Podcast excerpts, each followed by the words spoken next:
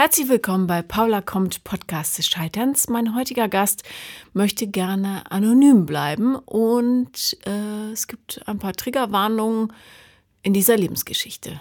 Viel Spaß.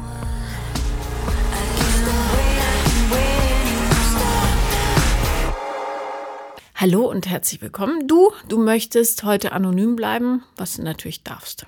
Ich würde sagen, wir schießen einfach direkt los. Weshalb, ich habe es ehrlich gesagt vergessen, weil wir heute den ganzen Tag gedreht haben, hast du mir nochmal geschrieben? Ich habe dir geschrieben einmal, weil ich höre deinen Podcast immer ab und zu neben der Arbeit halt, ne? Mhm. Wenn ich Zeit habe, wenn ich nur ab am sieben bin zum Beispiel. Ich hoffe jede Folge. Ich habe sie, ich hole sie immer auf. Also das, was ich dann nicht regelmäßig höre, das hole hol ich dann immer auf. Also okay. wir haben auf dem Weg hierher haben wir einiges gehört, weil meine Schwester mal hören wollte, was das so ist. Sie mhm. konnte sich da nichts drunter vorstellen. Und ähm, mir hat das viel geholfen, weil man nicht das Gefühl hat, dass man allein mit seinem Problem ist. Mhm. Weißt, das kennst du ja auch. Ne? Du ja. sitzt zu Hause und denkst so, oh, ich bin ganz alleine damit und keiner versteht mich. Aber dadurch, dass ich mir das halt angehört habe, es gibt halt so viele, die halt genauso denken oder ähnliche Probleme haben, wo du echt so manchmal da sitzt, so, Alter, warum machst du dir eigentlich das Leben gerade so schwer? Das könnte so einfach sein. Ja, wo, ähm, wo, äh, wo liegen deine Probleme? Meine Probleme liegen darin, dass ich erstens immer den falschen Fang an Männer habe. Mhm. Ähm, ich suche mir immer die aus, entweder passen sie gar nicht zu mir, ich bin aber der Meinung, die müssen passen. Ja, wie, oder ich wie, wie sieht so ein nicht passender aus? Also nicht passender, vom, vom, Wesen her? Nicht passender sieht aus, dass der ultra anhänglich ist, mhm. mich überschüttet mit Liebe, weil ich bin so, ich bin so richtiger Anti-Romantiker irgendwie. Ich, ich kann das nicht, weiß ich nicht. Hätte ich jetzt gar nicht gedacht, du.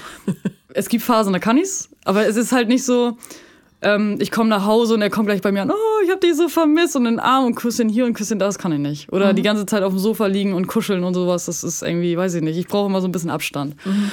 Ähm, und da sind zum Beispiel die Männer, die mir eigentlich gut tun würden, die aber nicht zu mir passen. Wer würde dir gut tun, deiner Meinung nach? Keine Ahnung, sonst hätte ich, glaube ich, einen Freund, oder? Ich weiß es nicht. Hattest du schon mal einen Freund? Ja, mehrere, mehrere. Und was, wie lang war deine längste Beziehung? Ich glaube ein Jahr. Und danach du glaubst ein Jahr, ich glaube ein Jahr. Nicht. Ich, ich bin nicht so gut in Datenmerken. Okay, Namen aber so wie lange ist das her?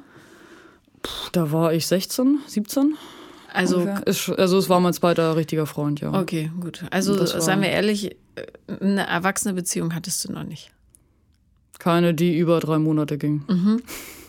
Ähm, was sagt deine Schwester dazu? Ich kann sie sehen, aber nicht hören. sie hat mir vorhin schon wieder den Kopf gewaschen. Was hat sie gesagt?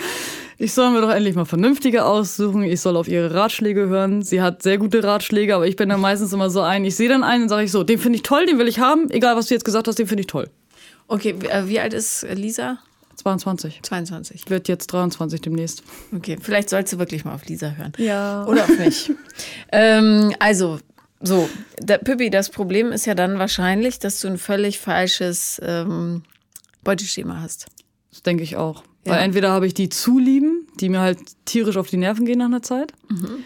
oder ich habe diejenigen, die mich einfach wie, ich sage jetzt mal doof, Dreck behandeln. Ne? Also mhm. die halt dann immer so wie so eine Angel mit einem Angel und einem Fisch, ne? Ab und zu holst du mal ran und sagst, okay, jetzt ne, möchten wir mal wieder und dann lässt du die Angel los und sagst, ja, jetzt schwimm mal wieder eine Weile, ähm, bevor du dann halt wiederkommst. Ne? Ja, ja. Ähm, was war, hast du so ein Paradebeispiel für einen Mann, den du gut fandst, der aber wirklich äh, in Wahrheit kein Interesse an dir hatte, wo du es aber trotzdem passend gemacht hast? Ja, ist noch gar nicht so lange her. Erzähl mal. Ähm, das ist das Typische, was ich mir auch immer aussuche. Er ist vergeben seit, mhm. ich glaube, vier Jahren. Ja, weißt ähm, du, was ähm, der Vorteil an Vergebenen ist? Na? Die können dir nicht zu nahe kommen. Ja, stimmt. Aber ich habe ihn doch zu nahe rangelassen. Ja, aber, aber du hast ja trotzdem diese Sicherheitsschranke ja, eingebaut, gut, der ist vergeben. In Wahrheit musst du natürlich nicht die Hosen runterlassen. Das stimmt, ja. So, und ähm, wir haben halt, ich kenne ihn von der Arbeit, ich kenne ihn auch schon länger. Und wir haben halt irgendwann angefangen, mehr zu schreiben. Ne? Und es wurde halt immer vertiefer und bla. Und dann war ich in der Maisernte, also das heißt, ich war im Urlaub. Mhm. In der Maisernte? Ja, ich nehme mir mal extra frei für die Maisernte. Ich und dann, dann, arbeitest du auf dem Feld. Genau. Und fährst da das Gerät. Genau. Alles klar. Mhm. Andere fahren am Strand, ich mache das. Okay. Äh, wie, wo macht man Maisernte? Ich fahre zum Beispiel in der Nähe von Lüne, äh, Lüneburg. Ah ja. Die Ecke. Und dann fahren wir halt eine Biogasanlage, 1400 Hektar oder so. Und dann mhm. in drei okay. Wochen müssen sie ab. Naja, im Endeffekt haben wir da halt, da hast du halt Zeit ohne Ende und haben halt mehr geschrieben und das wurde auch immer intensiver und auch von seiner Seite her aus, zumindest hatte ich immer das Gefühl. Mhm So, und dann irgendwann war es dann wirklich so weit, da hat er sie dann verlassen, Mhm. hat mir geschrieben, so, ey, ne, ich hab sie gerade verlassen, wie, Wie, sieht's aus? wie lange waren die zusammen? Die sind ja immer noch, also sie sind wieder zusammen. Achso, okay. Und, Aber wie lange ähm, waren die zu dem Zeitpunkt Da zusammen? waren sie vier Jahre, glaube ich, zusammen. Und ähm, da habe ich eben extra gesagt, so, ey, komm, ich hau jetzt einen Tag hier früher von der Maisernte ab, wir haben eh nicht mehr viel zu tun, ich hol dich ab und dann kommst du mit mir nach Hause. War auch alles wunderbar, war auch eine super schöne Nacht, er ist geblieben und so. Und am nächsten Tag hat man dann so gemerkt, ah, es fing ein Umdenken im Kopf statt. Dann sind wir noch einkaufen gefahren und danach sagte er, ey, fahr mich mal kurz nach Hause, ich habe nachher in Anführungszeichen noch ein Spiel. Also er ist Footballer. Und ähm, ja, war ich, ich war schon alarmiert. Ich habe aber gedacht, naja, komm, fährst ihn halt nach Hause, dass er duschen kann und dass er dann nachher zum Footballspiel kam. Dann habe ich das, äh, die Auffahrt verlassen, da habe ich schon gesehen, er ist online und schreibt. Und schreibt und schreibt und schreibt und schreibt. Dann habe ich schon gedacht, okay, da kommt jetzt gleich eine Nachricht. So, und dann kam sie auch und natürlich, ne, er ist dann zu seiner Ex zurückgegangen, beziehungsweise jetzt ja wieder Freundin. das er heißt, er hat sie nur für eine Nacht verlassen. Mehr oder weniger für ein, zwei Tage, ja. So, und ähm, da hatten wir erstmal gar keinen Kontakt mehr, weil ich natürlich auch völlig am Boden zerstört war. Dadurch, dass wir aber auf Arbeit halt auch immer mal über den Weg gelaufen sind, weil er ist ein Subunternehmer von unserer Firma oder arbeitet für einen Subunternehmer, ähm, haben wir dann doch irgendwann mal wieder miteinander geredet. Ich habe aber auch nachher irgendwann angefangen zu begreifen, dass es auch mehr oder weniger auch mit meiner Schuld war, dass ich ihn überhaupt so nah an mich rangelassen habe. Ähm, Okay, aber jemand, der einen Tag mit dir zusammen ist, hat schon die Chance, sich so zu verletzen? Jein. Also ich habe ihn sehr an mich, nah an mich rangelassen, weil ich ihn ja auch schon so länger kenne. Aber eher schriftlich, oder? Ja, aber auch halt durch Arbeit, also persönlich natürlich auch. Also Und, und was würdest du als nah an dich rangelassen bezeichnen? er ist einer mit der wenigen Männer, die ich wirklich geliebt habe. Was hast du ihm gesagt, was du den anderen nicht gesagt hast? Oder welche Seite von dir hast du gezeigt? Meine richtige Seite. Wie also ist ich denn? bin so, ich, ich tue nach außen hin immer fröhlich, locker, immer gut gelaunt und immer, ich habe keine Probleme. Und er hat halt echt alles von mir gekannt, ne? Sowohl die Scheißseiten als aber auch die Seiten, wo ich echt gut drauf war. Mhm. Ähm, und er hat irgendwas mit mir gemacht, ich, keine Ahnung. Der hat mir völlig den Kopf zerdreht. Das habe ich aber auch zu ihm gesagt. Ich sage, Alter, du hast mir so den Kopf, das hat noch niemand geschafft, außer damals mein zweiter Freund, weißt du? Mhm, Es war, irgendwas war komisch dran. So. Und ähm, naja, wie gesagt, und seitdem immer mal wieder geschrieben gehabt. Seine Freundin natürlich eine völlige Hasskappe auf mich, kann ich aber auch voll nachvollziehen irgendwo. Ja, ähm, ja und jetzt letztens habe ich ihn gerade wieder getroffen, per Zufall. Seitdem schreiben wir wieder. Also es herrscht kein angespanntes Verhältnis mehr zwischen uns. Also es ist sehr locker, freundschaftlich, ist alles gut. Aber man merkt halt schon, der hat irgendwas bei mir rausgerissen, was mich schon sehr verletzt hat damals. Ähm, was glaubst du, was deine wundeste Stelle ist? Das Intime. Meinst du ranlassen. Mhm. Ah, Hast du Angst, also oder sagen wir so, was könnte jemand entdecken, der nah an dich rankommt? Dass ich verwundbar bin. Mhm, aber das würde dich ja nicht zu einem Unikat machen. Das Nee, nee, alle. das stimmt schon. Aber für mich ist das einfach so, ähm, ich habe mir eine ziemliche Fassade aufgebaut. Warum war das nötig? Ja, keine, also ich habe keine schlechte Kindheit gehabt, gar nicht. Aber ich bin mit meiner Mutter halt nicht gut klargekommen. Und irgendwann baust du so eine Mauer um dich herum auf, ähm, dass ich nicht mehr alles verletzen kann. Was gesagt wird oder gemeint wird oder so. War sie unzufrieden damit, wie du so bist? Kann ich dir nicht genau sagen. Ist aber auch so ein Thema, da habe ich noch nicht ganz mit abgeschlossen, ehrlich gesagt. Naja, also ich habe jetzt, ich musst jetzt seit ja drei hingucken. Jahren, glaube ich, keinen Kontakt mehr mit ihr, weil meine Eltern sich getrennt haben. Ist das, äh, ist das auch Lisas Mutter? Okay. Ja. Und hat Lisa noch Kontakt? Ja, sie hat noch Kontakt.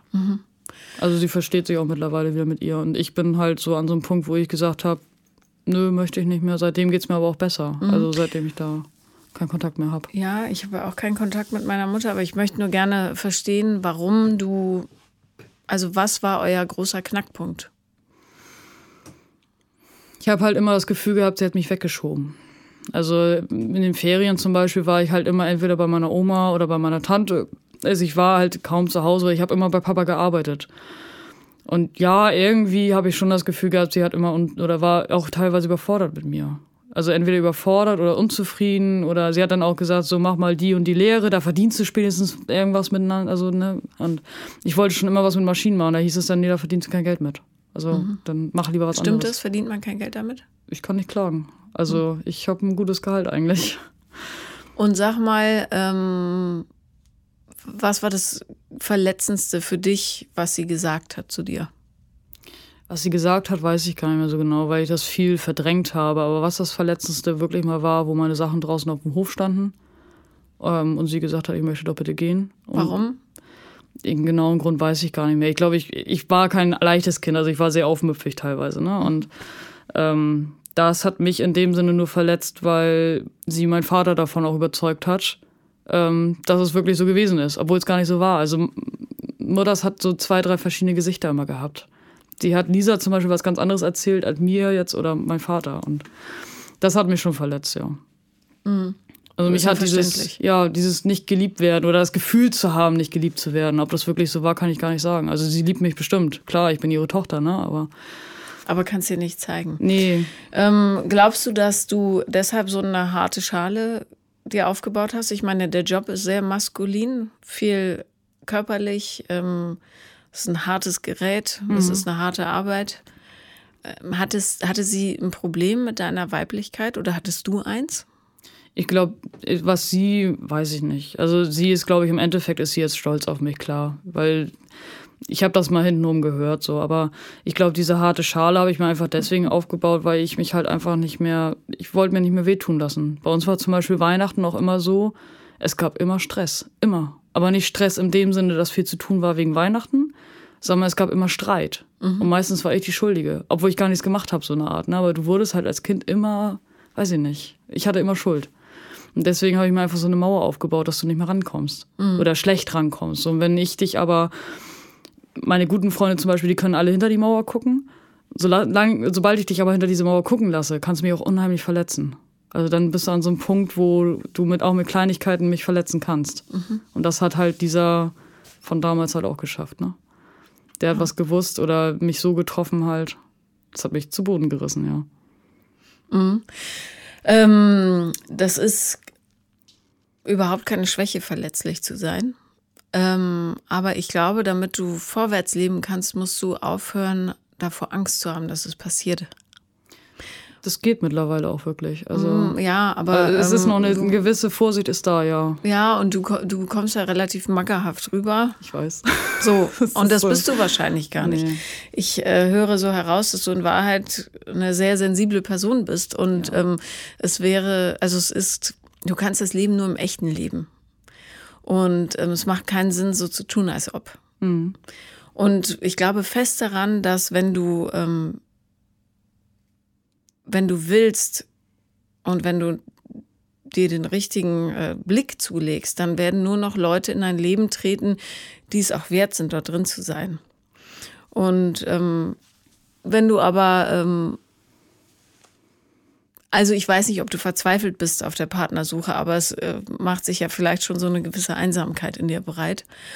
Und ähm, dieser, äh, dieser, dieser, äh, also diese Ablehnung, mit denen, mit der du über die ähm, scheinbar schwachen, klammerigen Männer sprichst, zeigt ja schon, dass du mit Nähe überhaupt nicht umgehen kannst.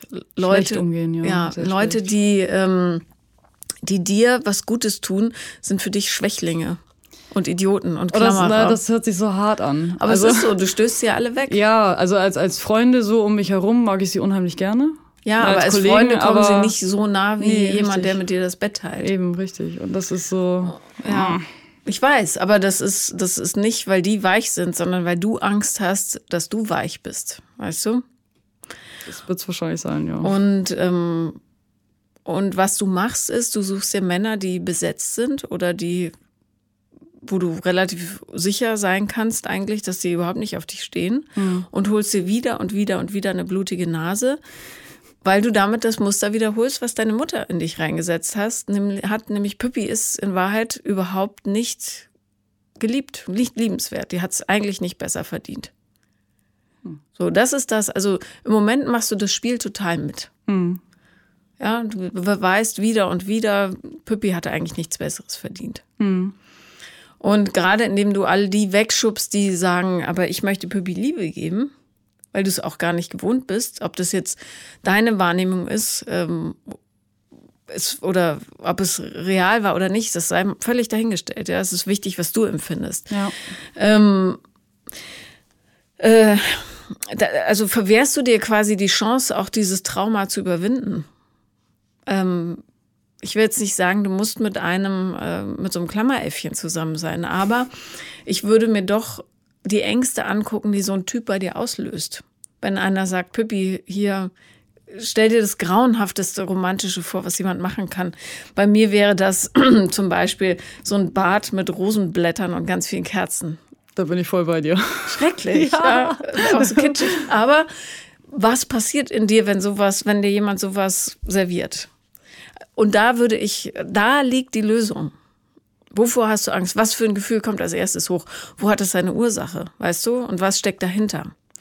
Ähm, ist es, ist es vielleicht die Angst, dass dir jemand alles geben will und du das nicht wert bist?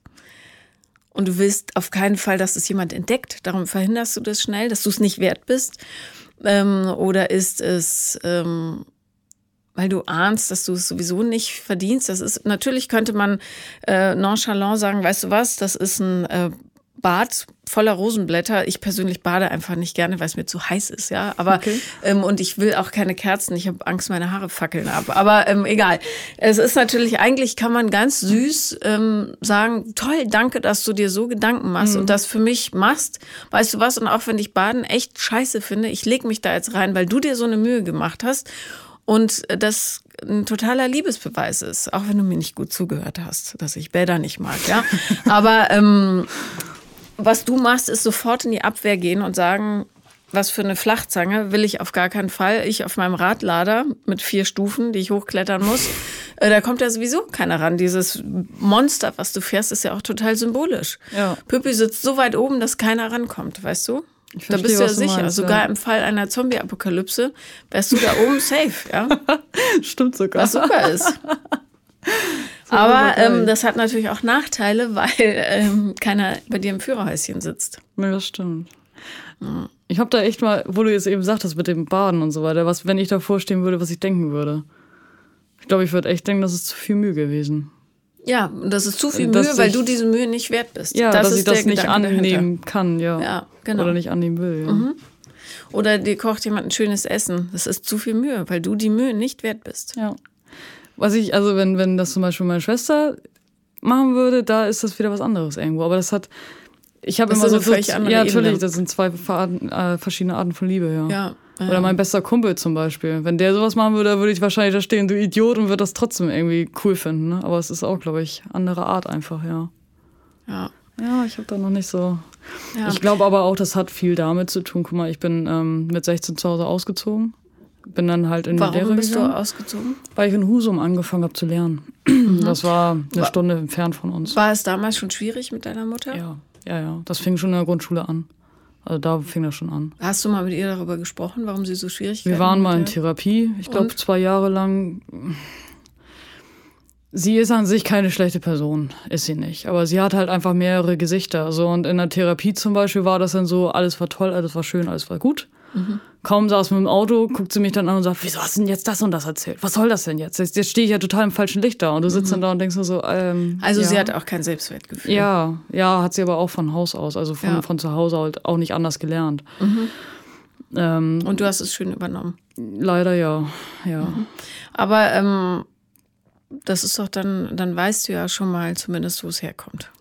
Das weiß ich ja. Ich bin auch mittlerweile ziemlich gut dran, das zu verarbeiten. Also ich hatte sehr lange schwere Depressionen. Mhm. Ist ähm, ja auch kein Wunder, du fühlst dich alleingelassen. Da konnte mein zweiter Freund zum Beispiel extrem gut mit umgehen. Also mhm. der hat mich da extrem schnell wieder rausgekriegt. Ähm,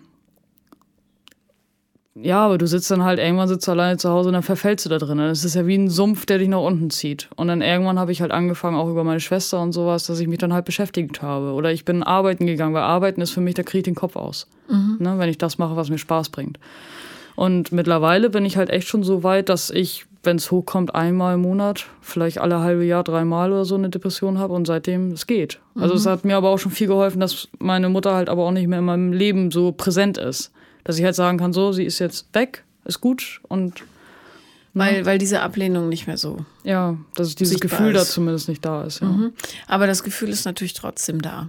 Das sitzt das kommt in deinem Hinterkopf. Hoch, Ähm, und du weißt ja auch, dass deine Mutter da ist. Du hörst, was sie über dich spricht. Du weißt, dass deine Schwester Kontakt mit ihr hat. Also es ist, ähm, es ist nicht so, als hättest du sie aus, aus deinem Leben geschmissen. Du Ja, vermeidest bloß die da, ja. Konfrontation. Ja. Und ähm, ich, äh, ich kenne sie ja nicht. Ähm, ich habe aufgehört, weil ich festgestellt habe, dass es, äh, dass sich nichts bewegt. Mhm. Ich habe aber auch keine Schnittpunkte mit ihr. Also und ich habe auch jahrelang Therapie gebraucht, um das wirklich so einigermaßen abzuschließen Ja. oder zumindest äh, so zu bearbeiten, dass es so stehen kann. Aber ähm, wenn du immer noch in der Gegend wohnst und so viel Kontakt zur Familie hast, dann ähm, würde ich da noch mal rangehen an deiner Stelle, weil Ja. es ist wie so ein fieser Tumor, der in einem wächst. Der ist immer da, auch wenn du gerade nicht dran da, ja. denkst. Ja. Also mein Vater und meine Schwester, die versuchen halt echt wirklich so wenig wie möglich zu, zu, zu erwähnen oder darauf Rücksicht zu nehmen. Ne? Aber klar, man läuft ihr halt ab und zu mal über den Weg. Das ist es nun mal. Leider. Ja, ja, und naja, vielleicht musst du deine Sichtweise drauf ändern. Vielleicht kann das der Schlüssel sein, mit dem du dich selber heilen kannst. sein, ja. Weil ähm, ich, ich würde die Kommunikation mit ihr vielleicht ändern. Warum hat sie kein Selbstwertgefühl? Wa- Was hat es mit ihr gemacht, als sie jung war? Hm. Frag sie das mal, wenn du kannst. Ähm, irgendwann.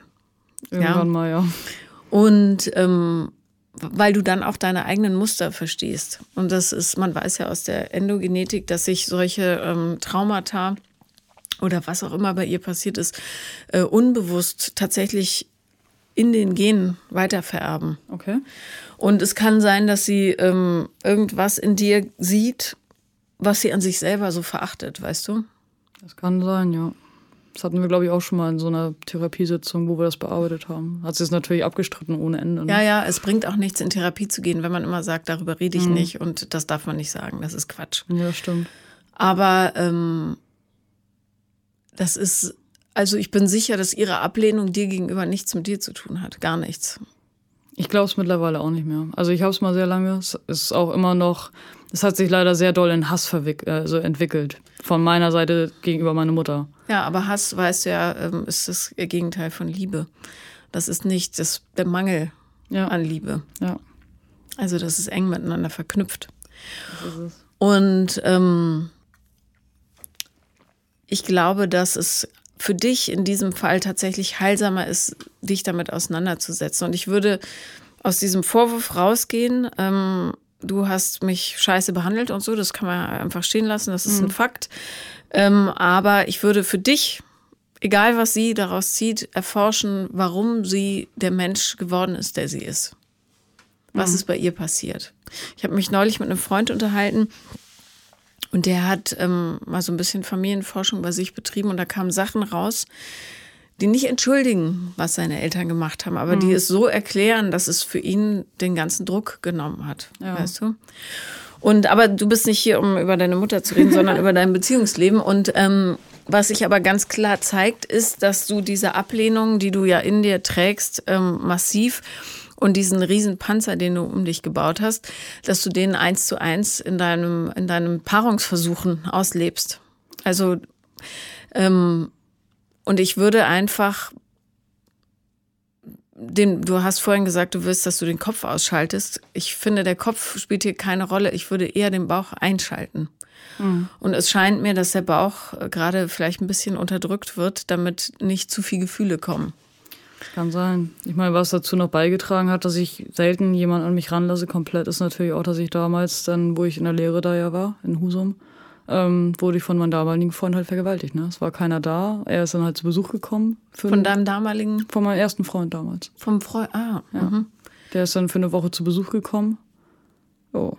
Na, hat er sich genommen, was er wollte. War ja keiner da. Mutters und Vaters waren weit weg. Hattest du schon mit ihm geschlafen? Nein, das war mein erstes Mal mit dem. Also ich durfte mir mein erstes Mal nicht aussuchen.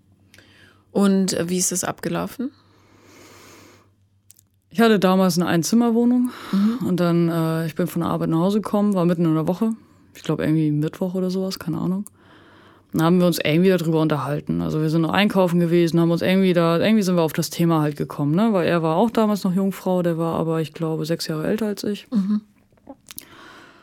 Ähm, Dann haben wir uns einen Film angeguckt und auf einmal fing er dann an. Ne? Was für einen Film habt ihr euch angeguckt? Keine Ahnung. Irgendein, also es war kein Romanzenfilm oder Okay. sowas, es war einfach irgendein ein Film. Ich Film. weiß es Mhm. nicht mehr, was es war.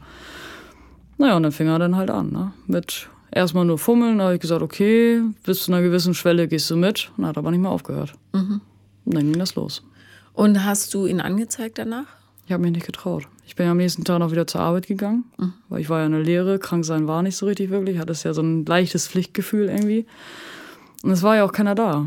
Guck mal, meine Eltern, die hätten anderthalb Stunden gebraucht, bis sie da gewesen wären mit, mit dem Auto. Ich kannte in Husum keinen, außer meinem Chef. Wer erzählt seinem Chef, dass er gerade vergewaltigt wurde? Eigentlich keiner. Also ich zumindest damals nicht.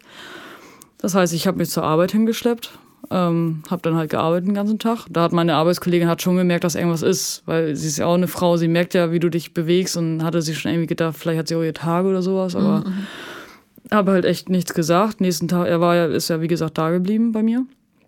Dann war das, glaube ich, ja doch, es war Mittwoch. Dann, Hast du äh, dich gewehrt gegen seinen Übergriff? am Anfang ja, am Ende nicht mehr. Wie? Weil ich gemerkt habe, es, es bringt nichts. Er war halt einfach deutlich stärker als ich, ne? Also es war für ihn auch eine ersichtliche Vergewaltigung. Ich denke mal schon. Ich glaube, bei ihm war das auch einfach nur, dass er keinen Bock mehr hatte zu warten. Das denke ich mal eher. Naja, das also verändert ja nicht den Tatbestand. Nee, nein, natürlich nicht. Also ich habe am Anfang habe ich mich wirklich gewehrt, hatte auch überall blaue Flecke, klar. Ich bin so sehr anfällig für blaue Flecke. Ähm, Im Endeffekt habe ich dann hier gedacht, naja, wenn du jetzt vielleicht mitspielst, dann hört er vielleicht früher wieder auf. Hat aber nicht. Er hat sein Ding durchgezogen, ne? Und hast du dich der Arbeitskollegin anvertraut? Nee. Ich habe mich, das war erst Monate später. Also ich habe meinen Vater dann, er hat bei meinem Vater damals gearbeitet. Da habe ich meinen Vater nur indirekt gebeten, komm, sag ihm mal wieder, er soll seinen Urlaub beenden, du hast viel zu tun oder sowas. Er hat aber nicht weiter groß nachgefragt. Er hat nur gesagt, okay, machen wir so. Hat mich natürlich ausgefragt, ob irgendwas ist, aber ich habe natürlich, ne, ich habe gesagt, ist nichts. So, dann bin ich, ich bin eigentlich jedes Wochenende nach Hause gekommen. Jedes Wochenende. Bin dann immer schön nach Elmshorn gefahren mit, mit dem Zug und dann naja, und dann bin ich aber wirklich drei Wochen, vier Wochen mal am Stück oben geblieben.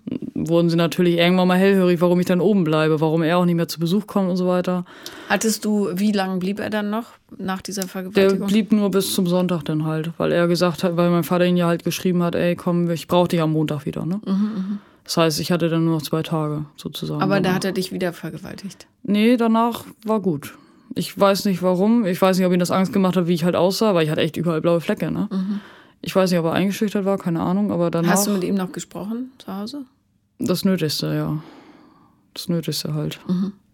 Aber auch halt auf Angst, dass er es wieder macht, ne? Hat er aber nicht. Und ähm, dann hatte ich, glaube ich, meine Schwester, oder ich weiß gar nicht, ob das meine Schwester oder mein Vater war, den habe ich dann nach anderthalb Monaten, habe ich dann nur eine Nachricht geschrieben, so ich verabschiede mich jetzt. Ich fahre jetzt von der Arbeit nach Hause, in die Apotheke, hole mir Schlaftabletten, weiß der Geil was. Und da wurden sie dann hellhörig und haben mich da auch weggeholt, ja. Hat mein Vater mit meinem damaligen Lehrchef gesprochen. Hat natürlich nicht erzählt, was ist. Also er hat das sehr diskret gehalten. Aber du hast seinem Vater dann erzählt, was passiert war. Nee. Da habe ich andere Gründe vorgeschoben. Ich habe dann, ich habe halt gesagt, ich fühle mich hier oben nicht wohl, ich habe die falschen Freunde gefunden. Also ich habe halt, ich habe irgendwas anderes vorgeschoben. Ich habe es als erstes, glaube ich, meiner Schwester erzählt damals. Ja, meiner Schwester habe ich das als erstes erzählt. Da habe ich mich, glaube ich, keine Ahnung, ein halbes Jahr später, dreiviertel Jahr später ungefähr. Ich weiß das auch nicht mehr. Also ich habe sehr lange mit mir alleine rumgetragen. So, und mein Vater, den habe ich das wirklich erst vor pff, zwei, drei Jahren, habe ich den das mal erzählt. Und der Typ hat so lange noch bei deinem Vater gearbeitet. Nee, nee, nee, der hat aber, das war selbst, war Eigenverschulden, dass er nachher rausgeworfen wurde. Ich habe mich irgendwann mal an meinen Onkel gewandt, der ist auch Polizist. Ich habe ihn gefragt, was wir machen könnten. Er sagt, ey, komm, ich pass auf, ich helfe dir. Im Endeffekt ist er dann, also mein damaliger Freund, in die Schweiz gezogen, also war auch weg und kam auch bestimmt anderthalb Jahre nicht wieder. Ähm, ja, und nach zwei Jahren habe ich ihn das erste Mal wieder gesehen. Ne? Da Und dann? bin ich völlig in Panik, völlig. Ich war mit meinem besten Kumpel auf dem Osterfeuer, habe ihn gesehen, habe nur zu meinem besten Kumpel gesagt, Alter, komm, wir, wir müssen abhauen, wir müssen weg hier. Wusste dein Kumpel das? Danach habe ich ihm das erzählt, weil er hat mich noch nie so in Panik gesehen, noch nie, noch nicht einmal. Und er kennt mich schon seit Jahren. Ne? Und dann habe ich ihm das erzählt und sagte, so, wir gehen jetzt zurück, zeige ihm mir, wie den, ne, machen wir jetzt auf dorftechnische Art, den hauen wir jetzt mal zusammen so eine Art. Und dann habe ich gesagt, das bringt aber nichts. Es bringt nichts. Dann wären wir nicht besser als er. Mittlerweile kann ich damit umgehen. Ich sehe ihn öfter mal, jetzt auch gerade vor ein paar Wochen dann mal. Aber du hast ihn nie angezeigt. Nein, Warum nicht? keine Ahnung, nicht getraut, nicht geschämt ohne Ende. Ich weiß es nicht. Du musst dich dafür nicht schämen. Mittlerweile weiß ich das auch. Also ich habe es begriffen, dass so eine Tat, die müssen dafür bezahlen, weil sowas geht gar Naja, nicht, nicht vor mal allen. Dingen verhinderst du, dass anderen Ja, dasselbe eben. passiert. Ja. Also Aber du ich kannst mich- jetzt auch immer noch zur Polizei gehen. Ja, aber er hat seine, also aus meiner Sicht, ich habe ihn, ich habe mich damit abgefunden. Ja, aber denk an die anderen. Ja, also er hat es, er hat sich wohl auch mittlerweile geändert. Er hat jetzt wohl eine feste Freundin seit, keine Ahnung, vier Jahren oder so. Ich weiß nicht, wie es zwischen den beiden läuft. Es ist mir aber im Endeffekt, ich, ich habe mit er eher nichts zu tun. Und ich weiß es nicht. Also ich, ich glaube mittlerweile, er hat es begriffen oder hat es geändert auf jeden Fall. Äh, also ich finde den, ich weiß, also für meinen Geschmack ist es falsch, das ihn so rauszulassen da. Ich hätte damals hätte ich hingehen müssen, ja. Nee, du solltest jetzt auch noch hingehen. Weil es zu viele Frauen machen, die sagen, ah, er hat es bestimmt jetzt verstanden. Also es darf einfach nicht passieren. Ja, stimmt schon.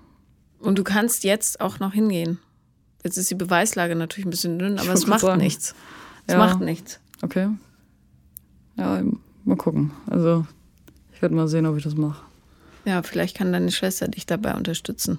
Das denke ich schon. Weil es zu viele Frauen gibt, die sagen, macht nichts im Grunde. Mhm. Das ist das, was du sagst. Macht nichts. Passiert mir halt. Ja, ich, ich verstehe, dass man da Angst hat, total. Und dieser Prozess ist ätzend und beschissen und nicht jeder Polizist ist da äh, vernünftig und äh, viele Polizisten denken aber auch, naja, Sie hat halt ja gesagt zu Namen. ja, ja, genau. Aber trotzdem, trotzdem ist es wichtig. Ja, ist es auch. Also ich habe jetzt ähm, meine, ein- also ich habe jetzt eine, eine gute Freundin, die habe ich jetzt gerade kennengelernt vor ein paar Monaten. Mit der habe ich mich letztens beim Lagerfeuer zusammengesessen und die hat mir dann auch als erzählt, die hatte damals auch so einen Fall. Die haben den Typen aber auch gekriegt und der saß auch ein und alles. Ja. Aber ich habe jetzt halt eine gefunden, mit der man sich drüber unterhalten kann. Ne? Also ich bin, Du, ich bin nicht mehr alleine mit diesen Gefühlen. Du wirst viele finden, wenn du danach suchst. Weil alle sagen, ach naja, jetzt hat er es verstanden. Hm. Und das ist das Schlimme daran, dass Frauen darüber schweigen. Aber sie sich nicht trauen. Oder ja, aber ja. Äh, es ist falsch, ich weiß. völlig falsch. Völlig falsch. Vor allem für uns alle ist es Ja. falsch. Also finde den Mut, ich würde mich freuen. Auch für Werd dich, weißt du? Ja. Ja. Ja, aber ich weiß, also ich, ich glaube halt, daher kommt halt auch diese Mauer, ne? Dass das so aufgebaut wurde. Ja, klar. Viele Faktoren. Ich meine, gut. Hast du jetzt- das jemals bearbeitet? Ja. Das habe ich. Also das habe ich auch wirklich damals mit der Therapeutin dann halt auch in Angriff genommen. Ne? Mhm. Also ich habe ihr nicht klein genau alles. Ich bin immer nicht so ein Fan davon, dass du alte Sachen so wieder aufwühlst. Du brauchst die alten Sachen aber, damit du weißt, Ja, wo es aber herkommt. halt nicht so jedes Detail, ne? Also ähm, ich habe jetzt halt so erzählt wie die jetzt halt auch, ne? So die, die groben Sachen. Und wir haben es halt bearbeitet. Also ich komme mit dem Gedanken mittlerweile klar, ich kann da mittlerweile drüber reden, ohne dass ich jetzt hier in Tränen sitze. Am Anfang war es echt so, da habe ich sofort losgeheult. Ähm, ich habe es mittlerweile soweit verarbeitet. Aber ich glaube, es ist halt immer noch so eine Blockade ist, ne? Weil wenn jetzt ein Mann oder ein Freund von mir, je nachdem, ob ich dann mit denen zusammen bin oder nicht, mir nahe kommt, dann habe ich halt immer noch so die Angst, hm, ja, nein, tut's weh, tut's nicht weh. Ja, na klar. Und äh, daran erkennst du, dass du es nicht bearbeitet hast, weißt du? Mhm. Du hast es vielleicht mal erzählt und ihr habt darüber geredet. Wenn du es richtig bearbeitet hättest, wäre es aus deinem System raus. Und das ist wahnsinnig gut, wichtig. hab Und, und ne? genau dafür sind die Details wichtig, weißt du? Ich hab kannst- also ich habe da echt extrem Angst vor, muss ich dir ehrlich Ja, gestehen. verstehe ich total. Aber die Angst darf vor allem nicht das Leben versauen. Nee, das stimmt. Ich habe es halt irgendwie verdrängt, ne? Ich Ja, habe es irgendwo ganz, ganz weit nach hinten geschoben. Es manifestiert sich in deinem Leben, alles, was du verdrängst. Mhm. Kommt irgendwann wieder. So funktioniert das. Du kriegst immer die Aufgaben unglücklicherweise vor die Füße gespült, die zu bearbeiten sind. Mhm. Und es wird, glaube ich, solange du nicht ganz aufmachst und diese Angst überwindest, wird es wieder und wieder und wieder passieren, dass du Ablehnung, Misshandlung und so weiter erfährst. Mhm. Auch verbal, weißt du? Weil du das selber zulässt, weil du dir nicht wert genug bist zu sagen, nein, das wird mir nicht mehr passieren und das wird keiner anderen mehr passieren und wir gehen jetzt zur Polizei oder ähm, egal in welcher Situation oder ich lasse mich nicht mit Leuten ein, die vergeben sind, weil das ist nicht mein Niveau. ja, vor allem ist es ja auch irgendwo unfair gegenüber deren Freundinnen, ne? Ja, aber mach dir bitte, mach dir erstmal Gedanken über dich. Dir gegenüber ist es auch unfair. Natürlich, ja. tu mir ja nichts Gutes damit. Ne? Nee, null. Ja. Also Selbstpflege ist da ganz wichtig. Ja, was ich auch oft bei dir gehört habe, diese Selbstliebe, ne? Ja. Und Selbstliebe bedeutet auch, äh, in einem Fall, wo man falsch behandelt wurde, aufzustehen und zu sagen, nicht mit mir. Mhm. Und ich verstehe total, wie schwer das ist, ja. Und du bist nicht die Einzige, die panische Angst davor hatte und die diesen elenden Prozess dann durchmacht. Aber es gibt Tausende, Hunderttausende, denen genau das Gleiche passiert ist. Und darum ist es so wichtig, den Mund aufzumachen. Weil andere dann den Mut finden zu sagen, me too. Ja, mhm. ja ich verstehe, was du meinst, ja. Und das ist ja ein lauter Chor gewesen. Also, das war ja nicht nur ein fiepsiges Stimmchen. Nee. Und ähm, so viele Frauen werden vergewaltigt und so viele sagen, naja, so schlimm war es jetzt doch nicht. Guck mal, ich lebe ja noch. Ja. Aber darum geht es nicht. Nee, das stimmt. Und ähm, ich würde wirklich, ähm, also A, nochmal daran arbeiten, was äh, alles war. Ich würde deine Mutter aus diesem Schuldding entlassen, weil sie dann nämlich freier reden kann mhm. und fragen, warum, was ihr eigentlich in der Kindheit passiert ist. Und ich bin sicher, dass sie ein Bedürfnis hat, das zu erzählen. Hundertprozentig. Und ähm, das hilft dir total, wieder weicher zu werden. Mhm. Und du musst diese Angst in den Griff kriegen. Und die kriegst du nur in den Griff, wenn du dem Feind gegenüber trittst. Ja, ja, weil wenn du dich versteckst, dann kriegst du nur noch größere Angst und wirst immer schreckhafter. Und wenn du aber sagst, du bist zwar ein großes Monster, aber ich stehe trotzdem vor dir und guck mal, ich habe ein brennendes Schwert in der Hand. Entschuldigung, guck zu viel Game of Thrones. Ich ähm, auch. ähm, dann, äh, dann kannst du die Angst besiegen, sonst nicht. Wenn du wegläufst und dich versteckst, wird die immer bei dir sein. Mhm. Immer. Also ohne Kampf wird es einfach nicht gehen. Es ist so. Eigentlich so wie alles im Leben, ja. Ja.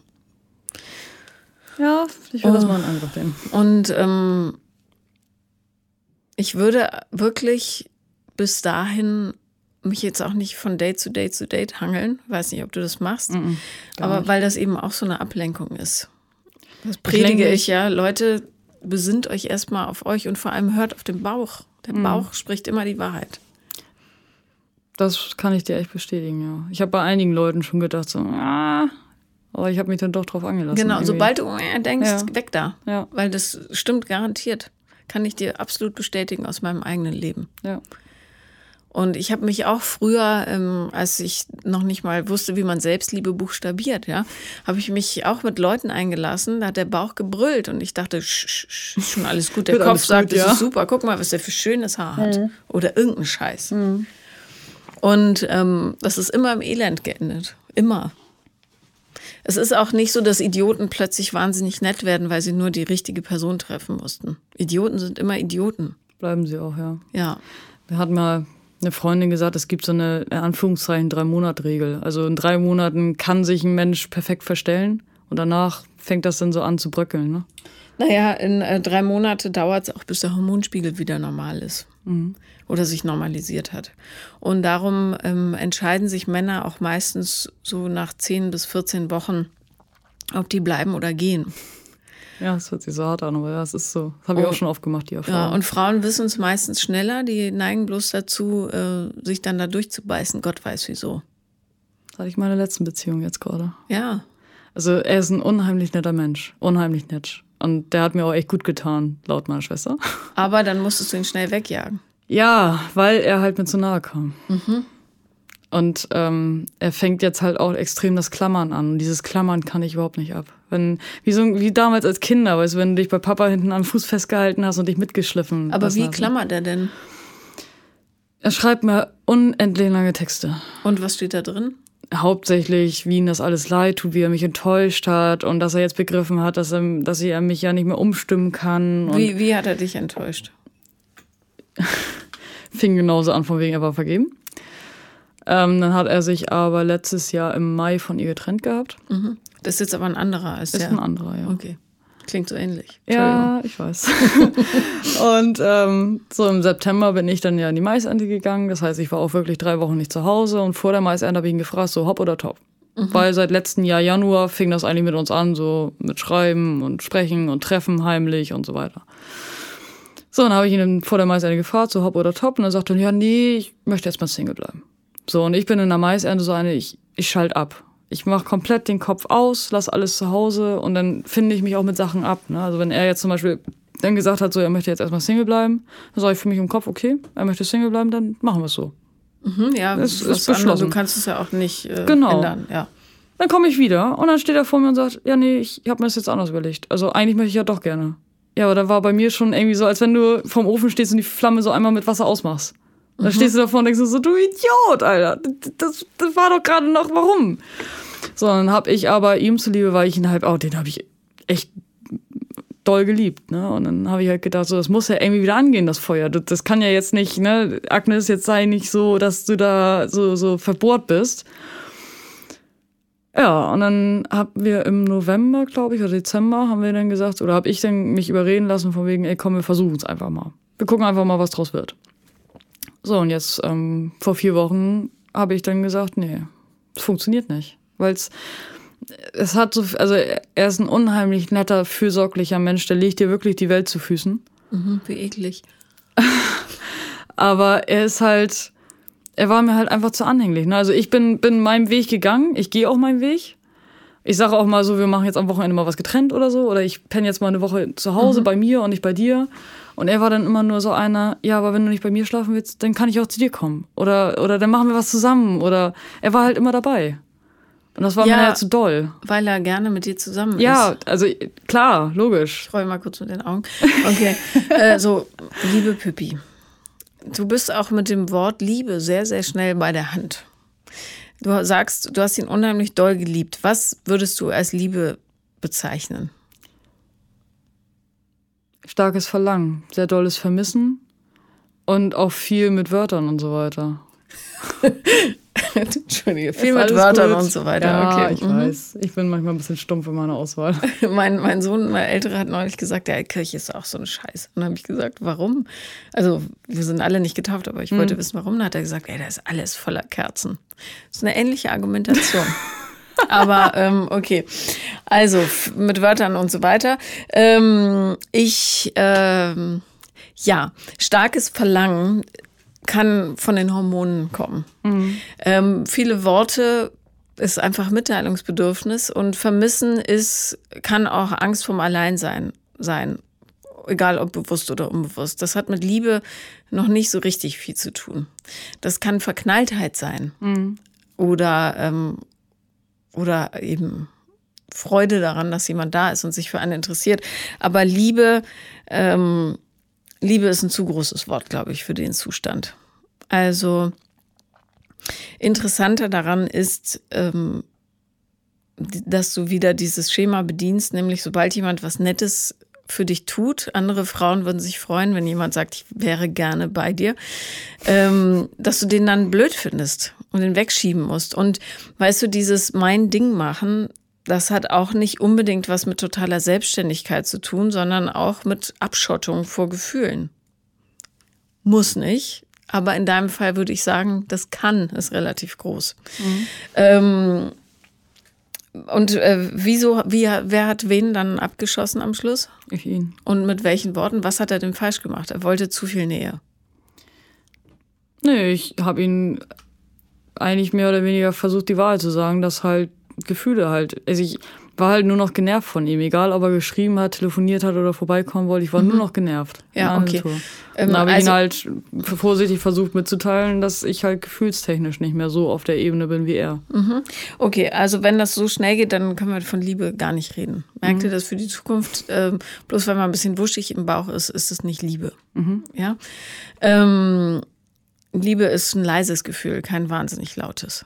Also alles andere ist sind so Zuckungen. Das ist äh, nicht das Richtige. Okay, aber wenn der Bauch sagt, mir wird immer schlecht, äh, wenn er schreibt, dann ist es si- sicher eine gute Entscheidung gewesen. Ich kann dir aber hiermit mitteilen, doll geliebt hast du ihn nicht. Äh, Insofern ist auch gar nicht schlimm. Schade ist, dass du an, mit ihm gemeinsam nicht geübt hast, wie es wäre, wenn du mal die Fassade ein bisschen bröckeln lässt. Ähm, weil, wenn deine Schwester sagt, der tut dir gut, wird sie Dinge beobachtet haben, die ihr gefallen haben, mhm. die möglicherweise vielleicht vorher nicht da waren. Zum Beispiel eine gewisse Weichheit äh, oder nicht mehr ganz so die taffe Nudel geben. Ähm, und äh, genau, also wenn du das nächste Mal dieses Verlangen in dir spürst, dann guck doch bitte auch mal, wo das herkommt. Ist es, ähm, also das kannst du, glaube ich, relativ leicht äh, rausfinden, indem du aufschreibst, ähm, was dir dazu einfällt, wenn du über den Menschen nachdenkst. Ich vermisse den, weil wenn er dies tut, äh, dann fühle ich mich und so weiter. Mhm. Also einfach mal nachforschen, was das überhaupt mit dir macht, dieses ganze, dieser ganze Prozess. Und ähm, ich kann dir aus eigener Erfahrung garantieren, dass ein Leben in Angst kein besonders gutes Leben ist. Und die, die Angst, verletzt zu werden, ist auch kein guter Ratgeber. Ähm, weil Leute, die dich verletzen wollen, werden dich immer verletzen. Der Trick ist, ihnen nicht die Macht darüber zu geben, mhm. weißt du? Weil ähm, wenn jemand was Hässliches tut oder sagt, hat es meistens was mit ihm zu tun, nicht unbedingt mit dir. Mhm. Ähm, und wenn dich verletzt, dass jemand direkt aus einer Beziehung kommt, mit dir zwei Tage zusammen ist und dann wieder zurückgeht, dann hat das wahrscheinlich, also dann ist die Tiefe der Verletzung eher dem Umstand geschuldet, dass du es nicht geschafft hast, auf dich aufzupassen. Wahrscheinlich, ja. Und weniger damit, dass du dir einen Idioten eingefangen hast. Also das ist einfach, ja, schlecht hingeguckt, aber und vor allem schlecht hingefühlt. Ähm, dein Problem ist, dass du nicht auf dich achtest und äh, dass du deine Bedürfnisse gar nicht wahrnimmst. Mhm. Weil, also was ich so denke, was du bräuchtest, wäre einfach mal auf den Arm. Und zwar relativ lange. Und streicheln. Und äh, dir Essen kochen und Kerzen anzünden. Weißt du? Das ist das, was du brauchst. Du brauchst nicht jemanden, der sagt, äh, ich gehe jetzt sieben Wochen in der Mongolei wandern und du fährst sieben Wochen über irgendwelche Maisfelder und dann sehen wir uns wieder. Das ist Quatsch. Was du brauchst, ist jemand, der dir hilft, das Gefühl zu entwickeln, dass du es absolut wert bist, Wärme und äh, tiefe Gefühle zu erfahren. Mit dir selber wie auch mit jemand anderem. Und das Tolle an Beziehungen ist, dass du so gespiegelt wirst. Momentan suchst du dir halt nur Leute, die das bedienen, was du möchtest, nämlich äh, Pippi ist ablehnenswert und sowieso überhaupt nicht besonders. Ähm, und du schmeißt alles aus dem Weg, was versucht, dir zu sagen, dass Pippi sehr wohl liebenswert ist und tolle Sachen macht und äh, ziemlich cool mit einem großen Bagger durch die Gegend fährt. Radlader, wie auch immer. ähm, was übrigens auch eine ganz interessante Berufswahl ist, ähm, weil ich oft beobachte, dass Leute Berufe wählen, in denen sie ähm, von einem Elternteil die größtmögliche Anerkennung bekommen. Also zum Beispiel werden ähm, Söhne von Rechtsanwälten häufig entgegen ihrer Impulse Rechtsanwalt, mhm. weil sie ahnen, dass das so den größtmöglichen Lobregen gibt. Und vielleicht, weil du dich abgelehnt hast von deiner Mutter, abgelehnt gefühlt hast von deiner Mutter, hast du auf Teufel komm raus versucht, was zu machen, was dein Vater unheimlich stolz macht. Kann er auch sein. Ja. ja. Und ähm, aber mit dieser Radladerwelt kommt natürlich eine unheimliche Härte, die einer Frau nicht jobmäßig, aber emotional vielleicht gar nicht so viel Flügel gibt, wie du brauchen würdest. Weißt du? Und ich sage nicht, du sollst es aufhören, ich sage nur, du brauchst Ausgleich dafür. Ähm, ist auch okay, wenn du morgen mit Autos durch die Gegend fährst. Was macht ihr? Ein Kartrennen. Kartrennen, ja. ja. Ähm, aber sorg dafür, dass du deine Weiblichkeit äh, auch ein bisschen zelebrierst, weißt du? Habe ich ja schon mit, also hättest mich, glaube ich, vor ein paar Jahren hätte ich nicht so vor dir gesessen, wie ich jetzt hier sitze. Ich meine, gut, ich habe noch meinen Schlapperpulli an von der Arbeit, okay. Mit langen Nägeln meinst du? Ja, mit langen Nägeln zum Beispiel oder dass ich hier die, die Wimpern gemacht habe oder sowas. Man hat mich früher, glaube ich, nur in Arbeitsklamotten gesehen. Also nur in Engelbert Strauß Klamotten. Nur. Ich mhm. hatte, glaube ich, keine Ahnung, zwei Nur in was Klamotten? Engelbert Strauß ist eine bekannte Workwear-Marke. Also Entschuldigung wegen Schleichwerbung. Ich kenne nur Dickies, aber. Ist sozusagen in Anführungszeichen die Konkurrenz dazu. Okay. Ähm, da hast du mich halt nur drin gesehen. Ne? Also ja. ich hatte da irgendwie fünf, sechs Hosen vorne, nur Arbeitsklamotten. So, und ähm, meine Oma hat mich wirklich dazu bewegt, dass ich die da mal gesagt habe: so, Mensch, Stern, du musst jetzt aber auch mal ein Kleid tragen. Ne? Ja. Und der habe ich das Wie fühlst du dich in Kleidern? Es geht mittlerweile. Also immer noch unwohl, mhm. weil ich es einfach nicht gewohnt bin. Aber es, es wird immer mehr. Also zum Beispiel dann letztes Jahr auf der Airbeat, das ist so ein Festival hier in Neustadt-Kleve. Mhm. Also ein, ja. ja. mit Hardwell und, und Armin van Buren und so weiter. So DJs. Achso, so Elektro. Genau. Mhm. Da habe ich dann wirklich mal, da war ich aber auch völlig breit. Da habe ich dann angefangen, Kleider zu tragen und habe mich halt versucht daran zu gewöhnen, an das Gefühl. Und mittlerweile geht das. Also ich trage auch mal einen Dirndl, ohne dass ich die ganze Zeit da stehe und denke so, keine Hose an, scheiße. es wird besser. Okay. Es wird gut. wirklich besser. Ja. Stück für Stück. Aber ähm, mach doch mal was, was total gegen deine jetzigen Impulse ist. Ähm, Bauchtanz zum Beispiel. Bauchtanz hat einen totalen Vorteil, weil du gar nicht anders kannst, als deine Weiblichkeit zu umarmen. Ich, okay. ich bin kein Bauchtanz-Fan. Ich finde mhm. das jetzt nicht so attraktiv. Ich gucke Leuten lieber zu, wie sie, keine Ahnung, Jazz-Dance machen oder wie das heißt, so Modern Dance. Ja. Aber ähm, es ist es feiert halt so die Weiblichkeit. Und ich okay. könnte mir vorstellen, dass das unheimlich viel in dir löst. Einfach. Kannst ja mal ausprobieren. Da gibt es sicher in Elmshorn oder so, gibt ja überall Bauchtanzkurse. Ja, Tanzschulen und ähm, einfach nur, wenn du mal so ein paar Wochen dran bleibst und guckst, was das, diese, ja, diese überweibliche Tätigkeit quasi, was das mit dir macht, das fände ich interessant. Ich glaube, das wird sehr komisch werden für mich. Ja, aber du kannst auch drüber lachen, das macht ja nichts. Vielleicht nee, das stimmt, deine also Schwester also klar, mit. logisch. Die schmult hier so rein. die hat, glaube ich, irgendwann mal Bauchtanz gemacht. Die hatte, ah, die da hat war sie, da war sie als Kind ganz stolz drauf. Die hatte dann wirklich so ein, so, Was so klappert. das Tuch mit ganz vielen Pailletten dran. Das durfte ja, auch im Leben nicht anfassen. Ne? Verständlich. Oh, da war das, das heilig. Ja. ja, ich finde das eine gute Idee für dich. Gerade weil du, du bist sehr ähm, schlank und groß und siehst so muskelig aus, dass du so ein bisschen. Ich habe überhaupt gar keine Muskeln. Okay, gut. Du, Meine aber Schwester du, ist voll durchtrainiert, ich nicht du mehr. Siehst so aus. Ich sehe dich ja Ich bin nackig. einfach nur dünn. Okay, aber dass du so, so eine Kurve ins Leben kriegst, mhm. weißt du, sowas. Ja, und äh, sehr gut, Lisa. Äh, da ist deine Schwester schon mit gutem Beispiel vorangegangen und hat instinktiv genau das Richtige schon mal ausgesucht. Oh, ich, ich fände das super. Und dann könnt ihr gleichzeitig was zusammen machen. Ja. ja. Okay, also meine Aufgabe für dich ist Bauchtanzkurs. Mhm. Versuch in irgendeiner Form, vielleicht ergibt es sich ja in nächster Zeit mal herauszufinden, warum deine Mutter so hartleibig geworden ist. Mhm. Ähm, und ich glaube, das müsste ganz gut gehen, weil wenn du die Vorwürfe rauslässt und nie sagst, du hast aber und nie machst du und so, sondern einfach echtes Interesse zeigst mhm. an dem Menschen, nicht an der Mutter, ähm, und lass die Finger von allem, was äh, in irgendeiner Form nicht zur Verfügung steht, verheiratete, in Beziehung stehende oder sonst wie desinteressierte Männer. Und äh, die einzigen Leute, mit denen du auf Dates gehen darfst, sind Leute, die warmherzig und weich sind. Und keine Frauen, weil du stehst auf Männer, hast du ja, gesagt. Ja, ja. Trotzdem warmherzig ich hab, und. Ich habe das andere mal ausprobiert, es nicht funktioniert. Ja, dann ist es so. Aber warmherzig und weich, das ist jetzt dein Beuteschema und dann guckst du, du musst die nicht heiraten, aber du guckst mal, was in dir passiert, mhm. wenn du dich mit solchen Leuten umgibst. Alles andere machst du jetzt nicht mehr. Jawohl, Sir. Gut, und zeig diesen Typen an. Machen wir. Ja. Werden wir uns drum kümmern. Es wird dir helfen, glaub mir. Denke ich auch. Danke, dass du extra gekommen bist. Dafür nicht, ich habe mich gefreut. Mich auch.